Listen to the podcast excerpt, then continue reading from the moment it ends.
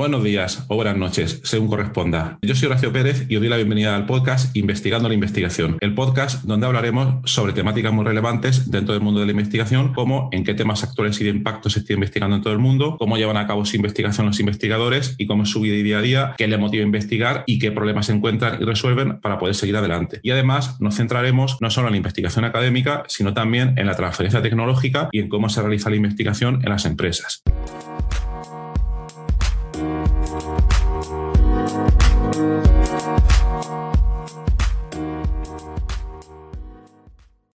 Hola, hoy es viernes 4 de marzo de 2022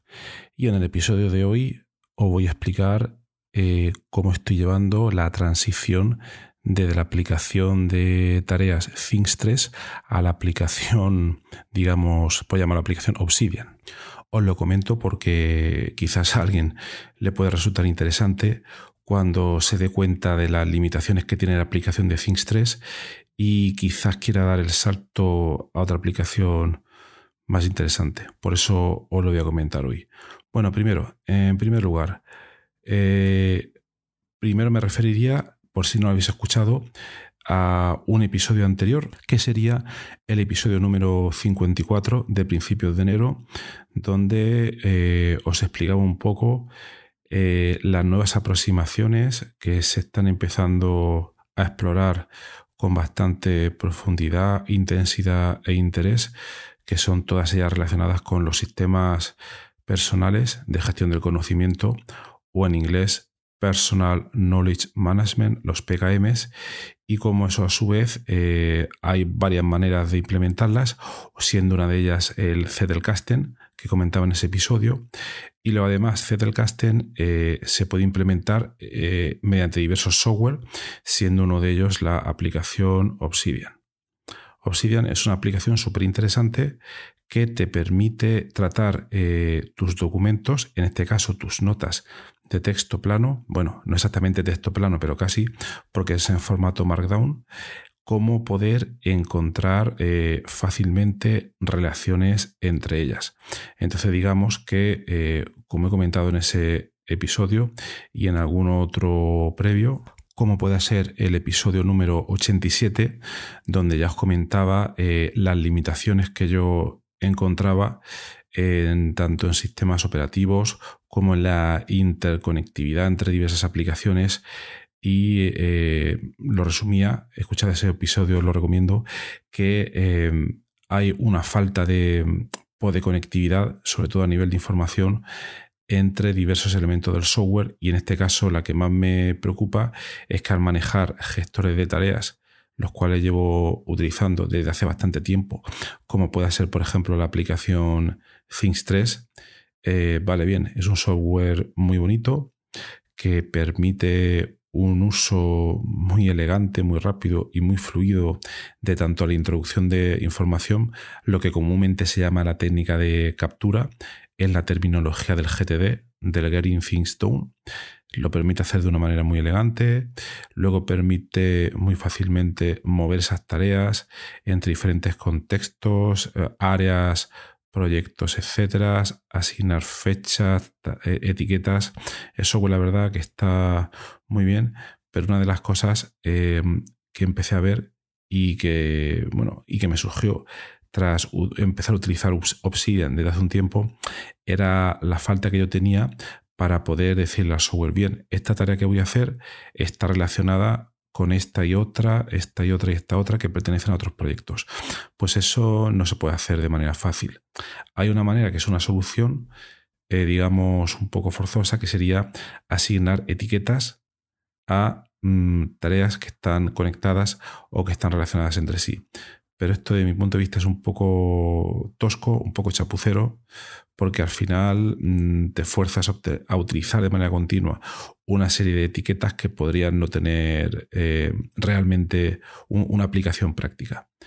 Entonces, eh, después de darle muchísimas vueltas y haber leído por aquí y por allá diversa documentación y haber hecho mi propia investigación, eh, dije, vale, ya está bien, voy a migrar mi sistema GTD que no es GTD exactamente, porque es una variación o adaptación que yo le he hecho, no se podía llamar así. Otro día lo explicaré un poco más en detalle, pero he decidido de cambiarme completamente de eh, GTD, o sea, perdón, de Things 3 a Obsidian. Entonces, lo primero que estuve investigando era eh, cómo podía em, hacer para que de una manera fácil migrase todas las tareas, toda esa información de The Things 3 a Obsidian. Y le estuve dando varias vueltas, estuve consultando en varios sitios y lo más parecido que encontré eh, es un plugin que hay para Obsidian, porque si no sabéis, Obsidian puede funcionar a través de plugins. Están tanto los plugins, em, los core, los básicos, los que trae ya instalado la propia aplicación, como otros que están desarrollando muchos otros programadores y que son súper interesantes. Entonces, eh, vi un plugin que, que te permitía era sincronizar con Things 3, pero no con todas las tareas y proyectos, sino únicamente con el logbook, lo cual quiere decir eh, las tareas que ya habían sido completadas lo cual a mí, pues en mi caso, no me sirve para nada. Eh, porque yo lo que quiero es tener las tareas que están en el contexto de próximas acciones o acciones de algún día o ya planificadas en el calendario y que las tengo en Things 3 desde hace bastante tiempo, las quiero mover todas a Obsidian. Y bueno, me sorprendió también muchísimo de este plugin que os pondré luego el enlace en la nota del programa, que eh, no hubiese implementado esta funcionalidad. Y es curioso que habían también otros usuarios en GitHub que en la categoría de issues, que es una categoría de, bueno, GitHub para los que no lo conozcáis, es un repositorio de software eh, que tiene bastante tirón últimamente, eh, está de bastante actualidad y donde muchos programadores depositan sus códigos, pero no los códigos definitivos, sino con la, como su gestor de versiones de software, con la idea de ir eh, mejorándolos al paso del tiempo e ir añadiendo nuevas capas de código, nuevos ficheros, nuevas funcionalidades, etc. Y también tiene, eh, vamos a traducirlo como una especie de foros donde los usuarios pueden interaccionar con los desarrolladores. Y aquí vi que habían algunos usuarios, bueno, había uno en concreto, era uno solo, la, la verdad, que le pedía esta funcionalidad. Y el desarrollador pues no ha respondido, lo cual también puedo, puedo entender porque eh, parece ser que muchos de estos desarrolladores se dedican por simple afición, por simple amor al prójimo, a la comunidad, de eh, liberar esos códigos para que cualquiera los pueda utilizar y les asignan una licencia determinada, perdón, para que quien quiera los pueda utilizar eh, sin fines comerciales. Entonces, bueno, vi que estaba esa, esa posibilidad que no me convencía y también estuve explorando muchas otras pero ninguna me convenció y dije, mira, eh, no tengo tiempo para seguir investigando en otros plugins, entonces lo que decidí fue eh, básicamente copiar y pegar eh, todas las tareas. Es decir, lo que he hecho ha sido replicar en una serie de notas a diferentes niveles de jerarquía en Obsidian, tanto mis estructuras de áreas, las áreas GTD que yo tenía en Things 3, que son básicamente eh, un área personal con diferentes proyectos personales y luego un área de trabajo que a su vez está organizada con diferentes subáreas. Entonces primero eh, repliqué esa estructura en Obsidian y luego eh, Things 3 está organizada primero en áreas, luego en, proyectos y luego esos proyectos los fui replicando mediante la antiquísima técnica del copiar y pegar, los fui replicando en Obsidian. Y la parte que más me, costó fue que, bueno, el copiar todas las tareas que tiene cada proyecto es, relativamente fácil, pero en Things 3 cada tarea tiene un título y luego cuando clicas en ese título tienes la opción de poner un texto explicativo con cierta información. Que por otra parte ya me tenía un poco cansado porque después de tanto tiempo que tiene esta aplicación, veo que de manera bastante chapucera han implementado algo así como una especie de, pues, Markdown y la verdad es que es muy costoso y, un poco arcaico el poner eh, bullet points o viñetas para poder explicar tu texto, añadir información de manera ordenada, es un poco complicado. Y esa también fue otra de, las razones que me ha llevado a, prescindir ahora mismo de, de Things 3. Entonces, bueno, hice esa copia em, me lleva unas cuantas horas y ya copié todas las tareas y proyectos del trabajo, ya los copié en, en Things 3. Entonces ahora el siguiente paso ha sido el intentar implementar de alguna manera el sistema tan elegante, tan práctico, que aquí sí que le doy la razón a Things 3, que tenía para eh, tú coges una tarea y le podías asignar a la, digamos, a la, a la visión o vista o perspectiva, si lo quieres llamar así, porque en GTD las acciones las puedes poner en un contexto de próximas acciones y ahí pones todas las siguientes acciones de diversos proyectos que vas a realizar o en otro contexto área, si lo quieres llamar así, que se llama algún día, donde dejas ahí cosas que no vas a hacer de momento, pero sabes que en algún momento tendrás que hacer, pero no le has asignado fecha todavía, las dejas ahí. Y luego otro contexto sería todas aquellas tareas que estás asignando en el, calendario. Entonces, la aplicación, el, plugin, ahí eh, encontré que en Obsidian hay un plugin que se llama Do, eh, bueno, perdón, GTD To Do y que te permite implementar esto. Pues bien, instalé el plugin y la manera para poder hacerlo es que, y esto pues me ha gustado bastante, es que em, tú tienes, por ejemplo, un documento en Obsidian y vamos a suponer que ese documento pertenece a un proyecto y tú lo vas leyendo y te das cuenta de que hay alguna acción que se debería convertir en tarea, más adelante hay otra y al final quizás de ese documento hay otra. Es decir, pueden ser líneas de texto que están esparcidas por aquí o por allá. La manera anterior como lo hacían en, en Things 3 era que tenía que coger cada uno de esos trozos de texto y pasarlo, salirme de un documento Word donde tenía toda la información e irme luego a Obsidian, perdón, a Things 3 para ir crear una tarea. Y os podéis imaginar que es un poco trabajoso, pero la verdad es que sí, sí que lo hacía. Y aquí todo es mucho más fácil, porque tú puedes coger eh, esa línea de texto del documento que tú vas a asignar a una tarea y simplemente le añades una etiqueta, arroba y una etiqueta que tú has definido. Que en muchos de los casos puedes poner la etiqueta anytime, que quiere decir eh, próximas acciones a, realizar, y así, bueno, puedes hacer un escaneo, una revisión de diferentes documentos asociados al proyecto y cuando hayas eh, seleccionado, por ejemplo, 10 tareas con esa etiqueta, abres el plugin de GTD To Do y eh, ahí vas a tener de manera bastante resumida esas 10 acciones que quieras realizar y luego clicando cada una de ellas, pues si no sabes en qué documento estás, te va a llevar a ese documento exacto. Entonces, este plugin eh, estaba bastante bien, pero le encontraba eh, una serie de, de carencias, por ejemplo, el redefinir etiquetas y otra serie de cosas, y estoy buscando cómo se podía hacer eso. Y entonces vi que el programador que había diseñado este plugin ya no contestaba a la gente, decía que estaba muy ocupado, lo cual es una postura también bastante entendible, pero eh, hay una cosa interesante en GitHub y es que cuando un código empieza a tener una serie de seguidores y gente que lo está em, probando y aplicando en muchos contextos, eh, hay gente que quiere implementar mejoras comentan al programador principal y si por lo que sea este programador no responde por otros motivos, la gente lo que suele hacer es un fork. que es un fork? Eh, es como una especie de variación de ese código. El código ha llegado hasta cierto camino y a partir de ahí, aunque el programador principal siga desarrollándolo en una línea determinada, este otro programador que hace ese fork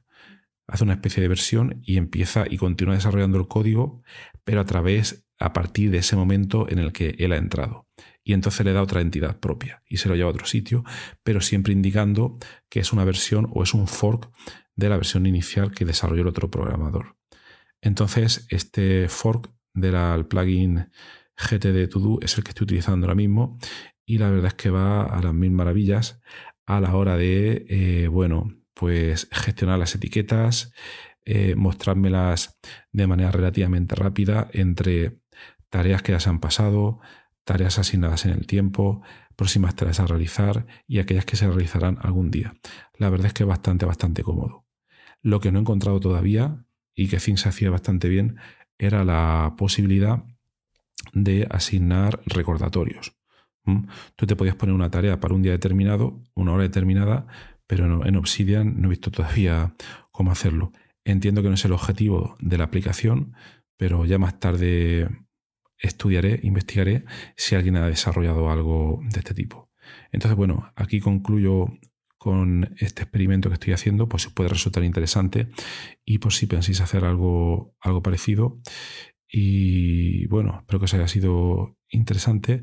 Os iré comentando en otros episodios cómo, cómo me va yendo esta implementación.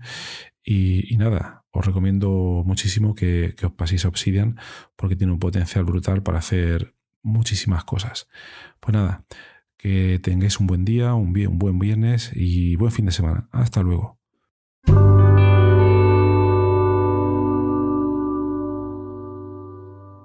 Muchísimas gracias por haber escuchado hoy este episodio del podcast Investigando la investigación. Y también, sobre todo, gracias por haber llegado hasta aquí, porque esto ya es el final del episodio del podcast. Si ya conoces el podcast y me conoces a mí, pues esta parte ya te la puedes saltar. Pero si acabas de llegar al podcast y quieres saber un poco más sobre él, te recomiendo que te quedes solo un momento.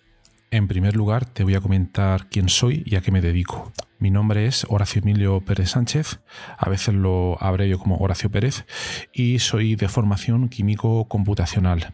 Actualmente estoy contratado en la Universidad Católica de Murcia, UCAM, donde me dedico a tareas de investigación soy actualmente el investigador principal del grupo de investigación en bioinformática estructural y computación de altas prestaciones, donde nos dedicamos a desarrollar métodos avanzados de descubrimiento de fármacos, a implementarlos en supercomputadores debido a la gran cantidad de cálculos que estos tienen que realizar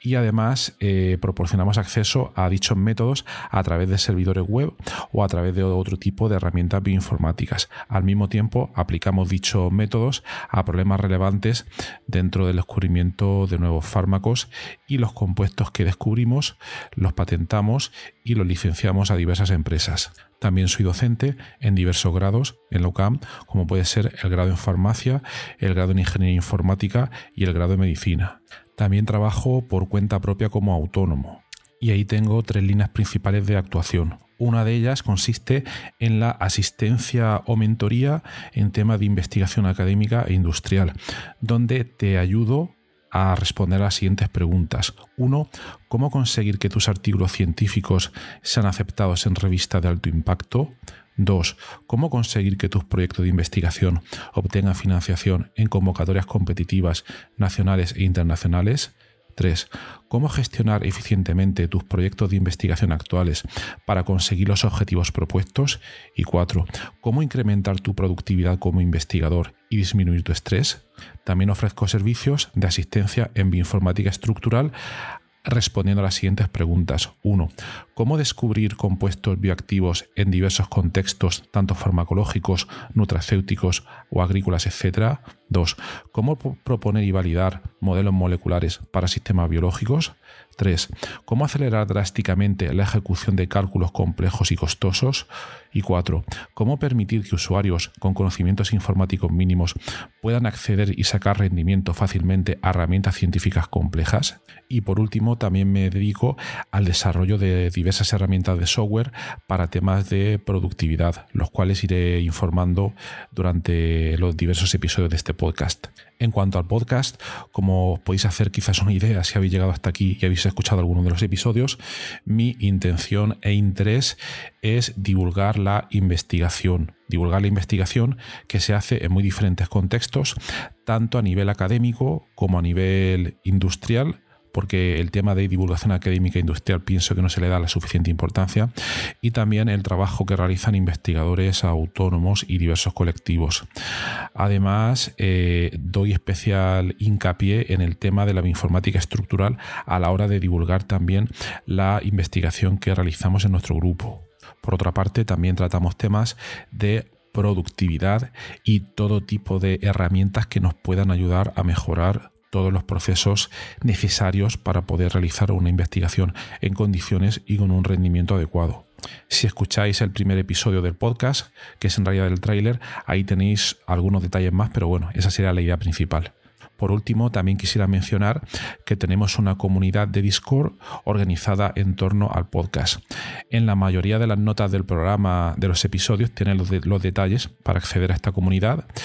y eh, es muy interesante porque ahora mismo tenemos unos ciento y pico de usuarios, de oyentes que se conectan a la comunidad de Discord y de ahí surgen diferentes conversaciones y por ejemplo algunos episodios como digo de memoria el de ciencia de datos el de la investigación en ciencia de datos es uno de los que surgió ahí pero también ha servido para que oyentes hayan realizado dentro de esta comunidad de Discord nuevos contactos a la hora de exponer intereses similares en temas tanto de investigación como de productividad y de diversos, de diversos países de, habla hispana. También me gustaría decirte que si te ha gustado el podcast, te agradecería muchísimo si lo pudieras sugerir a amigos, contactos que pienses les pueda llegar a interesar o compartir eh, a través de múltiples plataformas, ya sean las redes sociales, mensajería, WhatsApp, Telegram, Discord, etcétera, emails o cualquier otro medio. Asimismo, también ayuda mucho si en las diferentes plataformas donde se puede escuchar el podcast, como Spotify, Apple Podcasts, Evox, etcétera, nos puede dar ahí eh, cuatro estrellas, cinco estrellas, etcétera, lo que tú veas necesario. Pues todo esto al final ayuda a que el podcast llegue a más gente. Y por último, si quieres ayudar a esta idea, si quieres ayudar al podcast económicamente, te agradecería que te suscribieras a la versión premium del podcast tiene los detalles en los enlaces de las notas del programa